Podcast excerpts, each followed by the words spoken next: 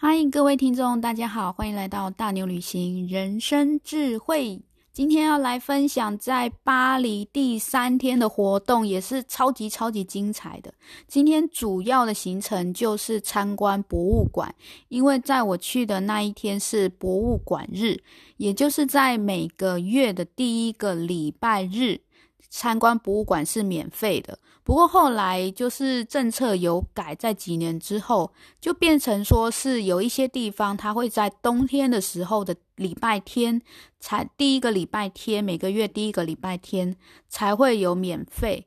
然后他们的冬天基本上是算有的是从十月开始，有的是从十一月开始，到隔一年的三月底。这是算他们比较淡季的时候，所以最新的详细情形还是请你们过去看。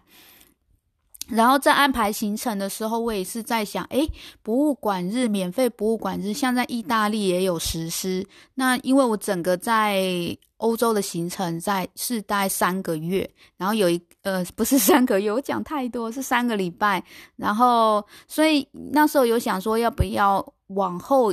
一个礼拜去欧洲，所以我在意大利的时候会遇到免费博物馆日。后来就想想还是算了，我打算是在那个罗浮宫那边进行这样子。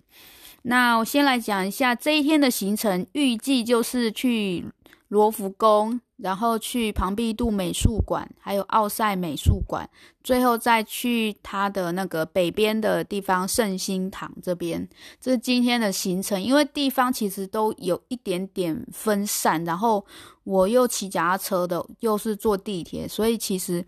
看似景点很少，但是实际上真的够你花一天时间。然后最后呢，还有一个景点没达成，就是很重要的奥赛美术馆没有去到。那这是一个遗珠之憾，我先跟大家介绍一下好了。今天去的三个，打算要去的三个博物馆嘛，分就是罗浮宫、奥赛美术馆跟庞毕度。罗浮宫不用说，它就是网罗了真的所有最重要的东西都在这了。那那我后来去的庞毕度美术馆，它是属于现代，以收藏现代产品为现代。画作还有艺术品、雕刻艺术品什么为主的，所以你如果喜欢毕卡索、米罗，然后马蒂斯野兽派的，或是夏卡尔的，你可以去庞毕度美术馆。然后它的特色就是所有管线外露，有没有？很像工地那一种。那。然后，呃，现代的，呃，像比如说像皮卡索嘛、马蒂斯，他们的特色就是用色很大胆、很鲜艳。然后它的色块、它的线条，它把整个画面是切割的很，也是很大胆、很浓烈，看似不和谐，但是又制成一个和谐的派组。我觉得这是我对那个现代现代美术的一个。现代派系的一个感觉。那另外一个就是我的遗珠之憾——奥赛美术馆。如果你很喜欢那个，那个是什么？如果你很喜欢印象派的人，就一定要来这里。然后印象派的话，就是像梵谷啊，然后雷诺瓦啊，还有那个，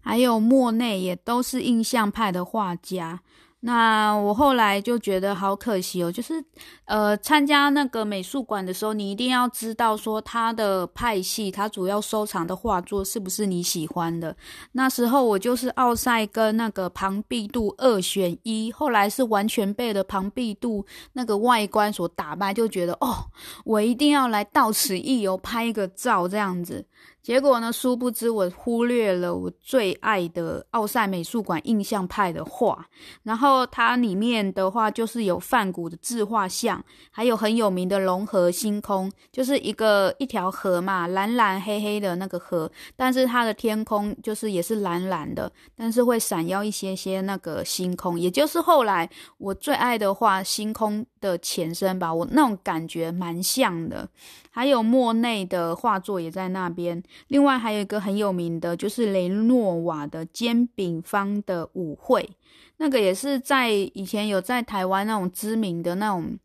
李秉和里面有出现过，这些都是奥赛美术馆里面会出现的画。后来就觉得哦，好可惜哦，真的很扼腕，没有去到，因为奥赛美术馆它就在罗浮宫跨了河的斜对面而已，其实没有很远。那只是后来庞毕度的方庞毕度的方向就在呃以罗浮宫为中心好了。参观完罗浮宫，如果你往西南，你会到奥赛美术馆。奥赛美术馆往东北会到庞毕度美术馆，那时候就真的两个方向不一样，我就选了庞毕度啊。后来觉得好可惜，因为好，那我们先，因为之后故事我们待会再来讲。好，来讲一下那个罗浮宫好了。呃，一大早呢，我是搭了地铁去罗浮宫，然后在这边的话，就是我会觉得。哦，巴黎的地铁，它那个门啊，真的大家要分享一下。如果你们有去过巴黎的搭地铁，你一定会觉得它的门关得超恐怖，而且在音乐响起之后，你就要赶快冲进。就是它音乐一响，其实提醒你车要开的时候，它门其实马上就关喽，不像台北的捷运，它可能还会等一下再关门。就是让你聆听一下音乐再关门，没有，它音乐一响基本上就关。所以那时候我在巴黎第一次搭地铁的时候，就觉得为什么你们后面的人那么没礼貌，一直在挤我。然后后来当我发现那个门，然后音乐响起的时候，然后我就想要进去，后来发发现那个门哦，就在我面前硬生生的关了起来，而且它关的超大力、超用力的，感觉会把门夹死。把人夹死那种感觉，那时候还发现还遇到有人就真的被门夹到，然后被那个旁边的救出来，就觉得哇塞，那巴黎地铁太恐怖了。了吧？后来在这一次学到教训之后，就知道哇，一来之后就赶快要挤上去，你不能等音乐响起再来挤哦，有可能会被门夹到哦。还有巴黎的地铁，它那个椅子也蛮有趣的，就是它有那种临时的折叠椅，就在门口边吧。它平常是收起来的，但是如果你在搭地铁的时候有空位，其实是可以把那个临时的折叠椅打开来坐下。这是我觉得巴黎地铁蛮有趣的地方，到了罗浮宫之后，大家都知道嘛，罗浮宫它最有名的出口就是那个金字塔出口，呃，出入口。然后，另外在地铁站那边，还有商场那边也都有各自的入口，所以就是看你要怎么抉择。我去的那一天是算天气有点阴阴的，没有下雨，也不会很冷，也没有日晒，所以我选择了这个在这个金字塔的入口处排队。它的广场，它入口处前面就是超级大的广场，所以即使人很多，但是因为它的广场超大的，所以你。也不会觉得说很挤或是很多人，反正就是继续去排。那跟台湾排队那种挤得要命的那种感觉是不一样。所以虽然我大概在外面排了一个小时又十五分吧。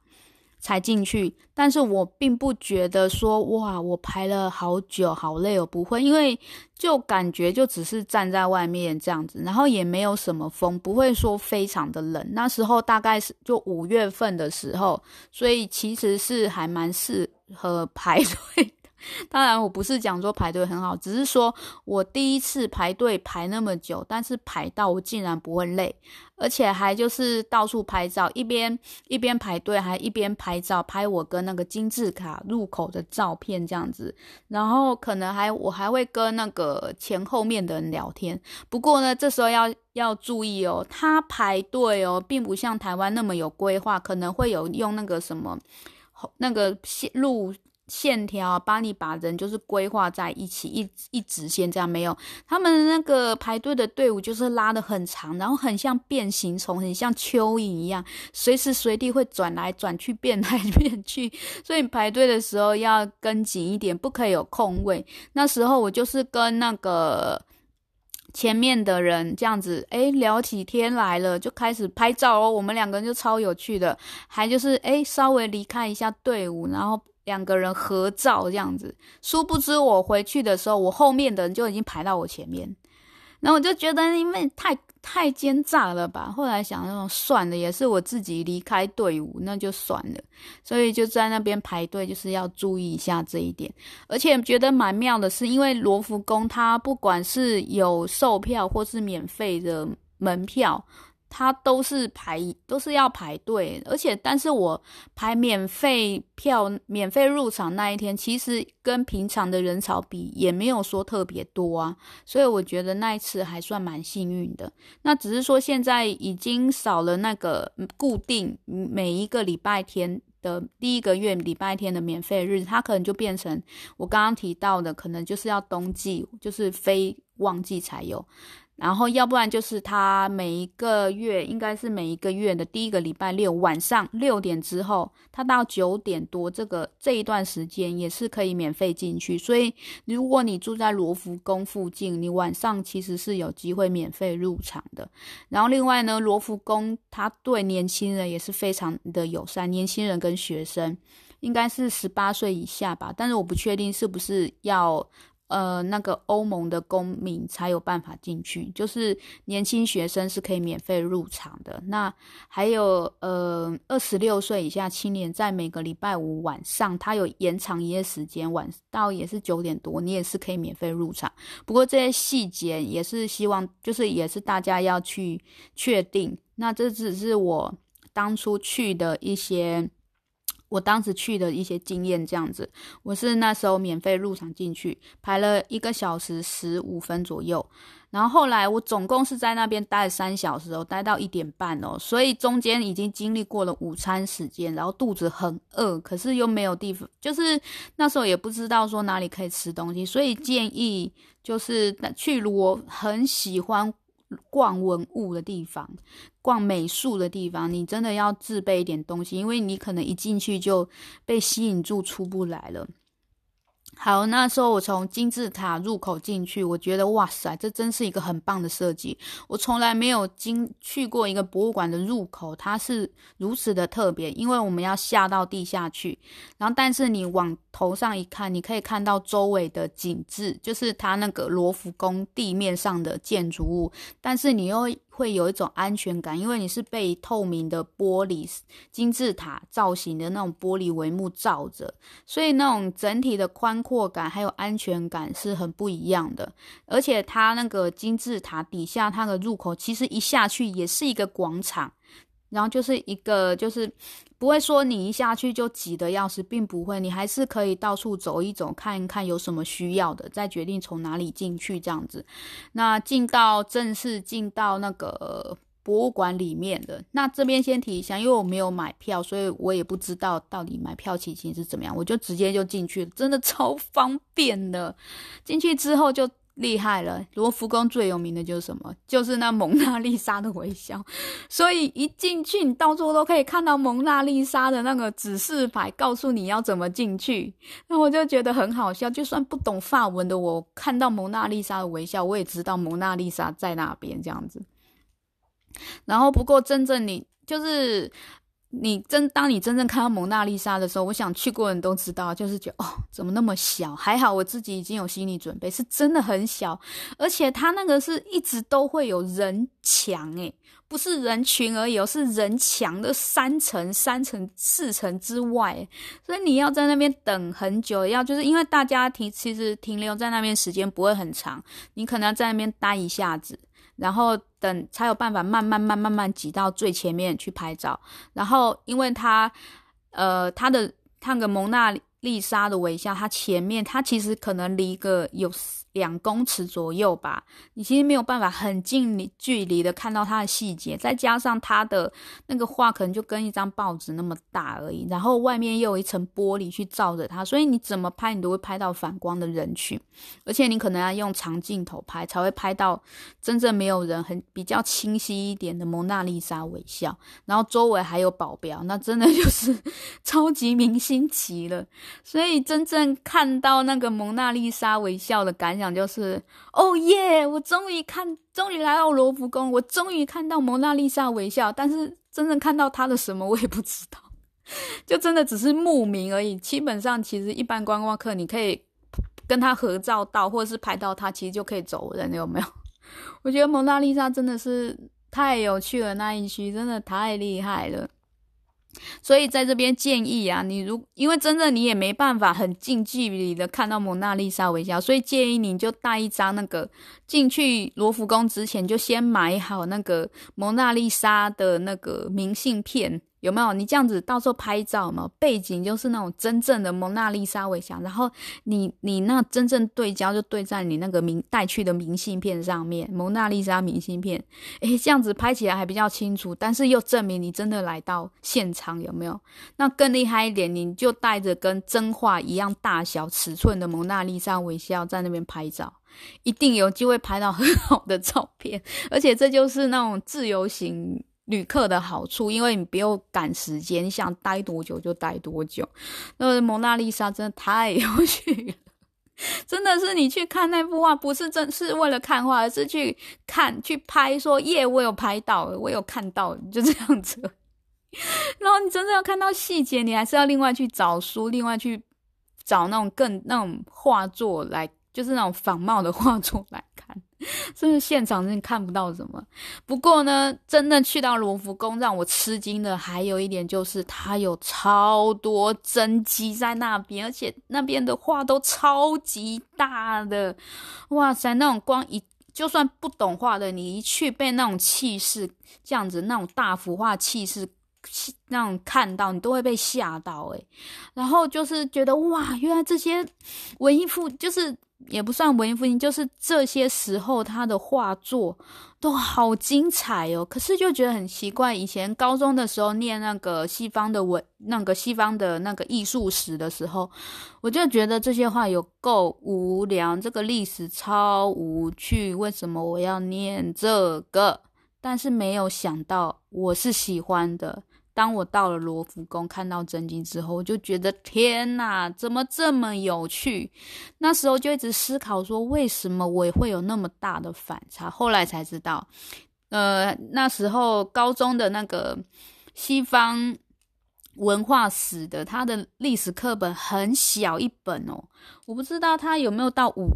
那个那个什么 B5 那么大，反正就是小小本的，而且里面啊那个重要的画作是用黑白去画，然后又黑白去印，然后又很小一幅，其实你真没有办法去感受到那一幅画真正给你带来的感受，所以我觉得这这就后来就想，对呀，这这么重要的一点，为什么是就是。画作就是要呈现出它的那种丰富程度，还有色彩的程度，怎么会用一个那么小的篇幅去带过这一幅画呢？所以以致，然后再加上那时候上课，老师基本上都是赶课而已啊，就念一念啊，补充很多数据什么，就其实真的很无聊。除非是学生自己有兴趣，自己去找。找答案，去找更多的课外的资讯，你才有办法真正的去体验到这些西方艺术品带给你的美好。所以这也是我的感慨啦，就是说，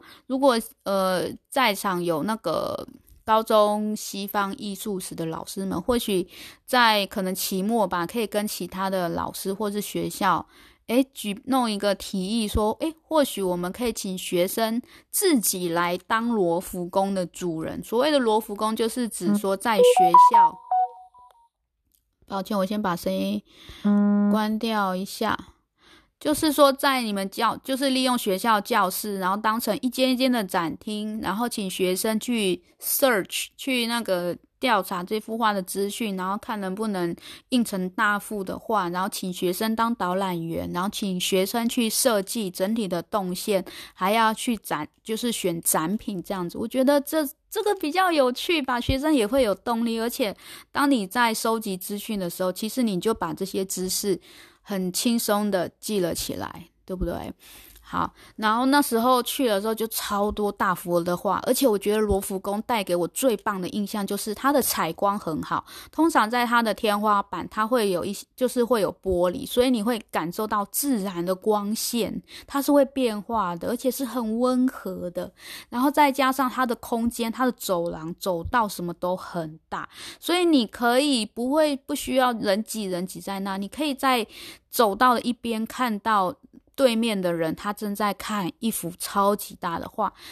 不但看看这些艺术品是一个享受，看。游客跟这些艺术品之间的沟通，这边的变化也是一种享受诶，还有他那边座位也好多，但是他的座位有的甚至是说以包厢的形式、半包厢的形式让你去坐。我那时候就看到有一个就是西方人，就可能当地人吧，老伯伯他就坐在那他的座椅那边还有桌子哦，就像一个小小阅读室一样，然后那个光线洒在他那边。哇，真的是一幅很美的景致诶，所以我觉得罗浮宫里面，我光参观这样就觉得它可以画成好几部的漫画，因为每一个你眼前看到的每一个都是景，超级丰盛的视觉饗宴。那罗浮宫除了画之外，它的雕塑品也很厉害，我从来都不知道说我会这么喜欢雕塑品。有时候，当你觉得你不喜欢的时候，其实不是你不喜欢，而是因为你没有遇到好的。在那之前，我其实很少遇到说这这么生动、有变化的艺术品，就是雕塑品。以雕塑品来说，它的罗浮宫里面雕塑品就是基本上就很像真人，但是它有各种不同的姿势，然后还有它身上的服饰的材质，尤其是那种丝、那种纱的飘逸感。哇，雕刻人真的很厉害，他把那种飘逸的感觉给它雕了，雕了出来，超漂亮。还有那种各种姿势，还有他们的脸部的表情也真的好真实哦，以至于我到了罗浮宫之后，就觉得好像上演的那种博物馆惊魂之夜。我真的觉得到了晚上，这些雕塑品都会起来活动，然后开始抱怨说今天看到哪些观光客啊什么，然后又抱怨说啊，我今天这个姿势。就是摆了好久，好酸哦，我需要贴个贴布之类。还有那些画作的人啊，然后可能尤其是那个蒙娜丽莎对面那一幅画作，蒙娜丽莎很小，但是它对面有一个超级重要的画作，叫做卡纳的婚礼，它是整个文艺复兴时期里面最大尺寸的绘画作品，哇！所以我就觉得这样子摆上去真的是罗浮宫是蛮用心的，你会觉得你眼前所到每一处都是精彩的，而且卡纳的婚礼它。最大的特色，它就是呃显现那个耶稣神迹的一个那个画作，就是耶稣他就用那个他把水变成酒哦，啊，那在那幅画，而且罗浮宫里面那时候都没有说什么绳子，然后不能说让你很近距离看画，它可以耶，所以看完就是远远的看完罗蒙娜丽莎拍了没有人头的其他。参访客有人头的照片之后，我就心满意足的，慢慢的、慢慢的离开那那个人墙，然后一回头，我就看到背面那一幅最大的画——卡纳的婚礼。我就在那边看，那个看，就觉得哇，里面每一个人的表情啊，他的轮廓都是好清楚的，你就觉得好像在看一幅很丰富的电影。它只是一幅静态的画，可是你可以感觉到他们好像要在讲什么，然后好像会发生什么，好像已经发生了什么，你就觉得哦，怎么这么好玩？我才知道哇，原来我这么喜欢看画，这真的是觉得哇。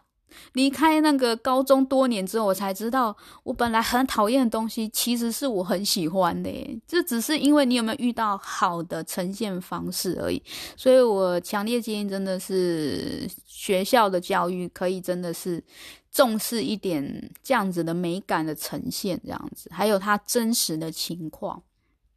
我那时候真的去罗浮宫实在太好玩，我的脑袋一直在动，一直在帮我眼前的这些雕塑品啊，然后绘画的人物啊编故事啊，一直想象着 博博物馆惊魂之夜，他们嗯应该说晚上了会他们到底会今天来讲什么了？我觉得最好笑大概就是那个要去那个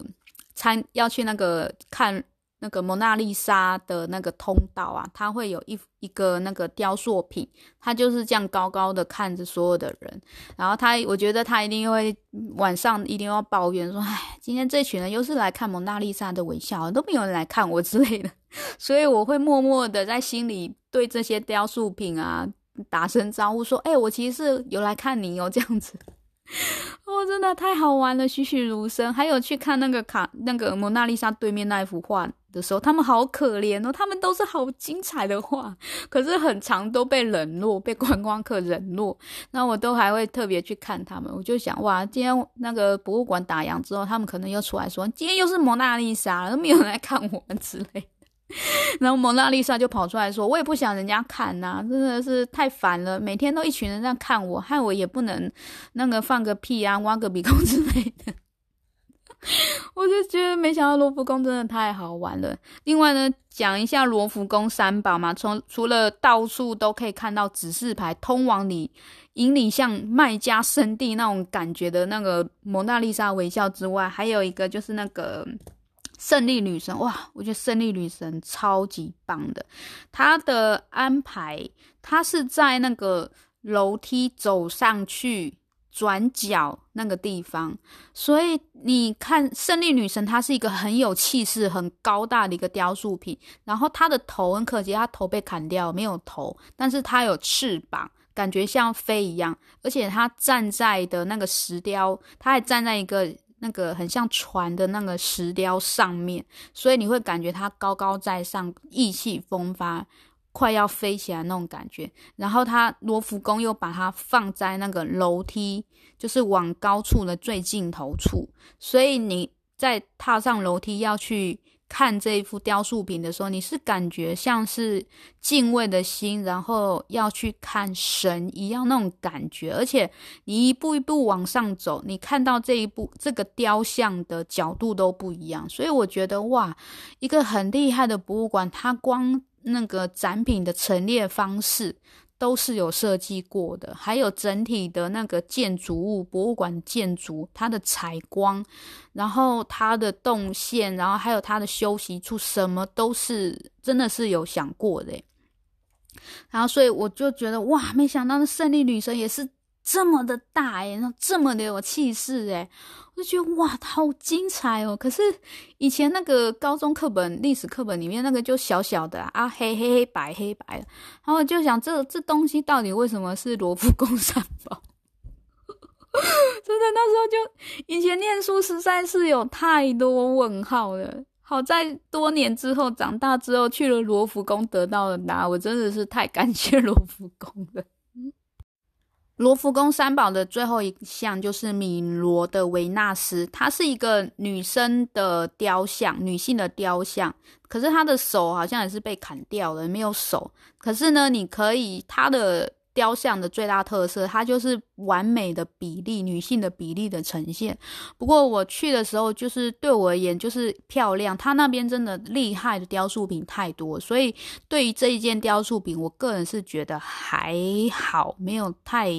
太像那个像那个那个前面一个胜利女神那样那么惊喜这样子。然后。呃，罗浮宫其实它真的东西太多，而且它都是精品之作。然后最还有一点就是那个埃及的那个文物区，我也是特别去看。虽然以前我在埃及已经看过，但是我还是那时候在埃及看这些东西的时候，其实导游会讲有一些就是被收藏到罗浮宫，而且都是很好的东西哦，被带到罗浮宫。所以那时候在埃及没看到的东西，我后来在罗浮宫去看了。我他的收集东西真的就是很厉害，都是好精致，而且它的摆放的，嗯，怎么讲顺序，还有打的光，还有嗯，整个整个餐馆的它的怎么讲呢？就是它的动线，它是一层一层不同时期让你看上去，所以你不会觉得看上去就乱七八糟，哦就只是说看了很多。这样子不会哦，可就是会让你觉得哇，我经历了一个时光隧道的感觉，而且它的灯光就是它是一个封闭的地方，但是它打上灯光，会觉得你好像身临其境，然后跟在当年我去那个开罗博物馆看的感觉不一样。开罗博物馆它就它真的就什么都没有，它的本事就是我就是最多木乃伊，我就是有那图腾卡门的面具。它真的是不愁去陈列，所以它的陈列方式就没那么精致，因为它太多东西了，就真的很大气的随意摆放这样子。但是在罗浮宫，它的每一样都是精品这样子。那另外讲一下罗浮宫，它的法文是 L O U V R E，Louvre 应该是法文是这么念嘛。而且我发现啊，它的名字里面，法文的名字里面有 LV。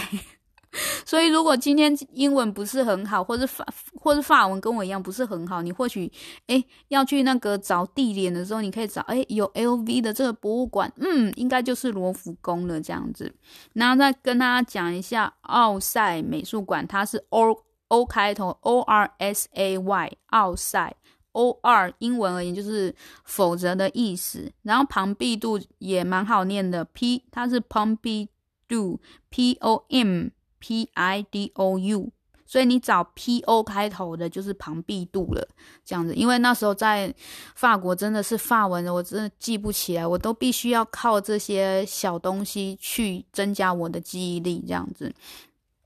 然后罗浮宫，回到罗浮宫，我逛埃及展的时候，其实那时候已经是我肚子好饿，而且很累，我都没有舍不得坐下来休息，然后一直走，一直看，而且很多东西我会来来回回看好几次。我看后来看画、看展览的重点就是我，我怕我忘记，就是一边走一边想，再回想，我会跟上一个展品对照，会想说，诶，它的细节好像不是很清楚，所以还会再走回去看，所以以至于。以至于来来回回哦，我在那个罗浮宫三个小时之内过了，错过了午餐，然后肚子又好饿哦，然后所以走到了埃及展的时候，大家要注意哦，他那边好像没有所谓的出入口，应该是他的出入口只有一个，所以走到埃及馆里面的时候，我感觉我好像被关起来，而且那时候我就可能有点血糖低，我都觉得我快晕倒在里面了耶，然后但是找不到出口，我吓了一跳。后来呢，我就看到蒙娜丽莎的指示牌，有没有看到？就是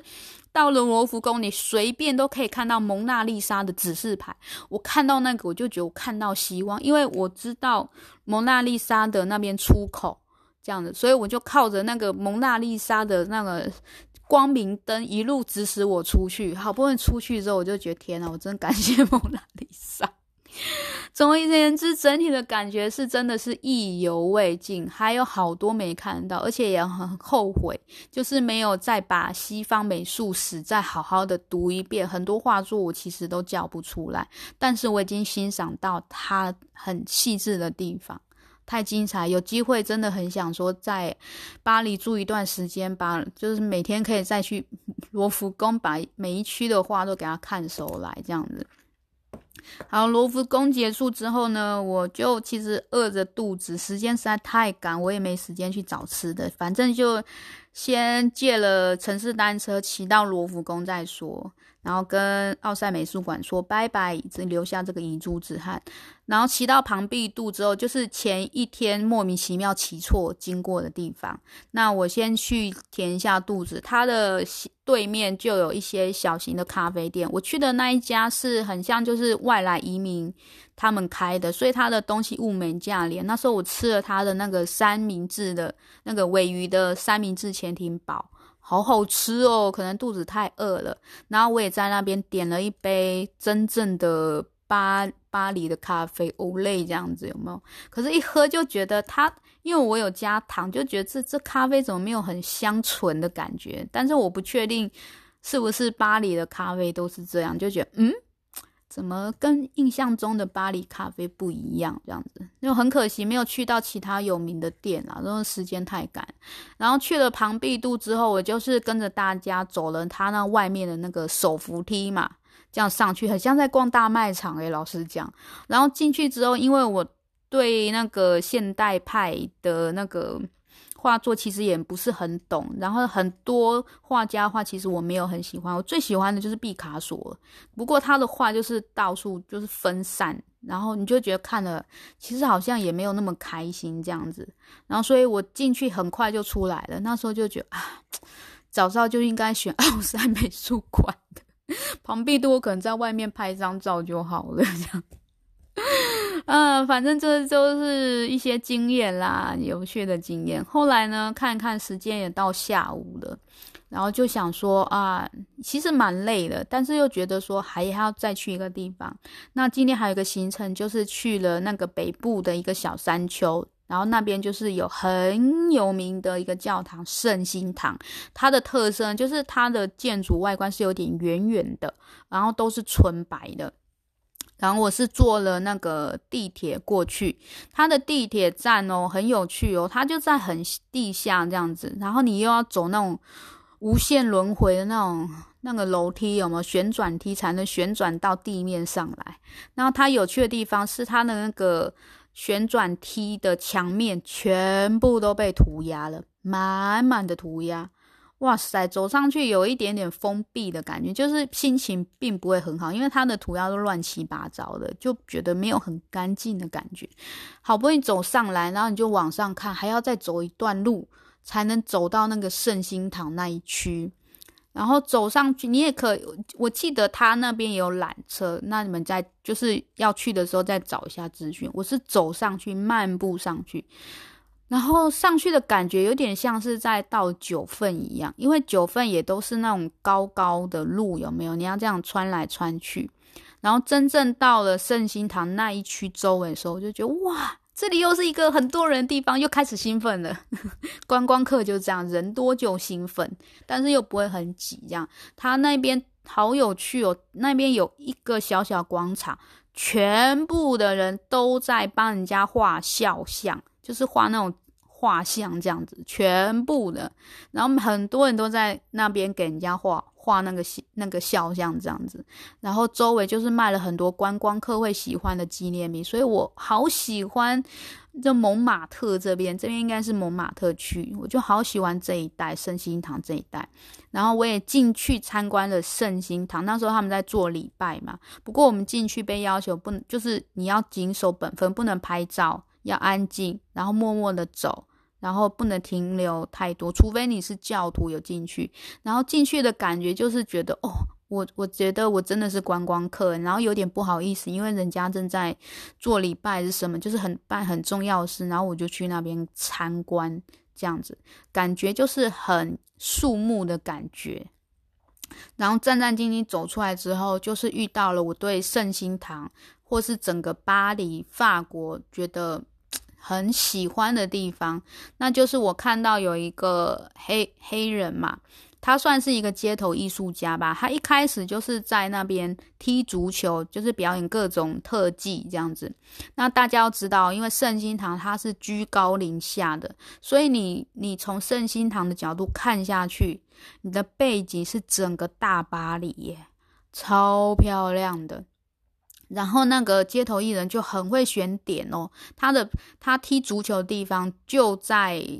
背景，就是整个俯瞰的，不是俯瞰，是鸟瞰，从空中这样看下去的大巴黎，所以你拍照起来是很漂亮。再加上那个圣心堂前有很大的阶梯，所以。我们看这个街头艺人是这样子往下看的，但是再往下看，它的背景又是更广的巴黎的市区景致，所以好漂亮哦。然后后来那个街头艺人更厉害，他竟然一路头顶着球，慢慢的爬上他的路灯。这时候你可以想象那个画面吗？在路灯，你如果单拍这个。这个街头艺人的话，你是看不到他脚底下或是周围那些杂乱建筑，他的背景就是整个大巴黎的市容诶。然后你又看到他在那边高空表演特技，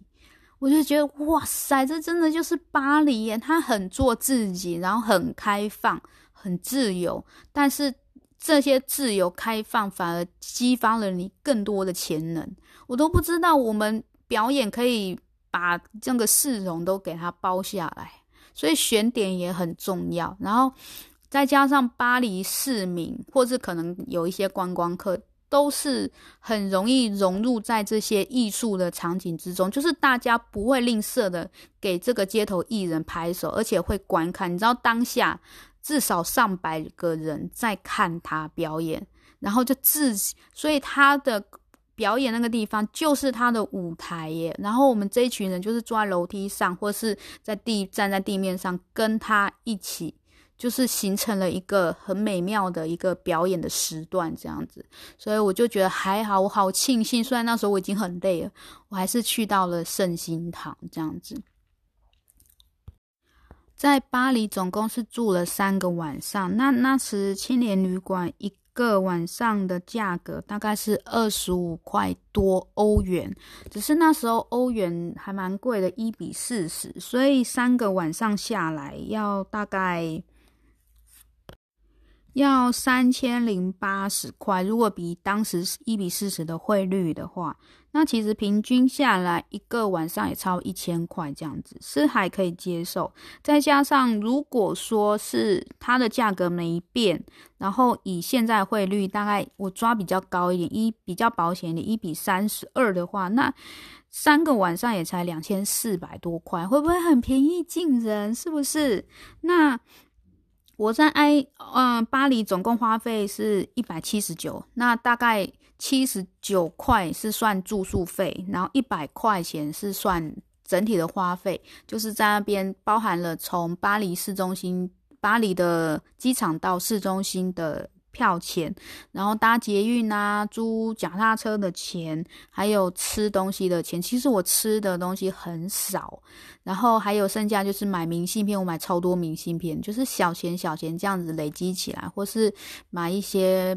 零食啊这样子。那那时候在那个庞毕度对面吃了那个午餐嘛，它一个三明治三点多块，然后再加上咖啡二点五。所以加起来就要六点三欧元了。以当时汇率蛮高的话，一比四十就差不多。我只是吃个三明治跟咖啡就要两百五十二块。那当然，真的现在台湾也是物价涨起来了，所以就可能都还可以接受。如果说以现在比较低一比三十的汇率的话，我吃一餐是两百块，那就是一杯简单的三明一杯咖啡跟三明治。但是好处是你是在庞毕度对面，然后。而且你在店里面，所以它价格高也是应该的。所以要省钱的话，你可能就是像去家乐福买一些食物回来。那主要就是看你住的地方它有没有热水，或是微波炉可以加热。要不然，一般在那个巴黎的话，你买到的家乐福都是冷食，那种沙拉居多，是可以吃饱，因为它可能放一些意大利面进去。只是说可能都是冷食，吃了没有那么开心这样子。所以省钱的话，真的自己煮或是自己带三明治。出去是可以省很多钱的。好，那这些就是我在巴黎的花费。所以认真的话，其实在巴黎玩不会太贵。那如果说你可以省到钱，这样看下住宿真的是也蛮花钱。可以省到钱的话，其实真的可以在欧洲玩得很仔细。这样。那不过我在欧洲。隔一天我就要准备 check out 去荷兰了，所以最主要的精，然后再加上第一天还要休息调试它，所以最主要的精华就是这一天的罗。博物馆之旅跟前一天的观光市区之旅，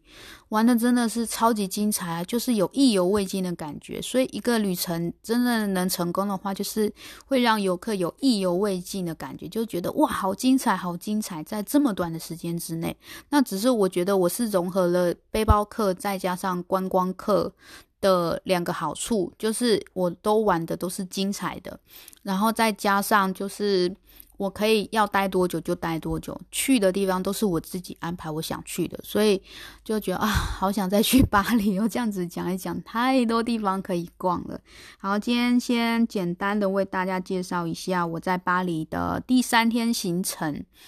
然后明天就要准备去荷兰啦。那我们下一集节目再见，谢谢您的收听，拜拜。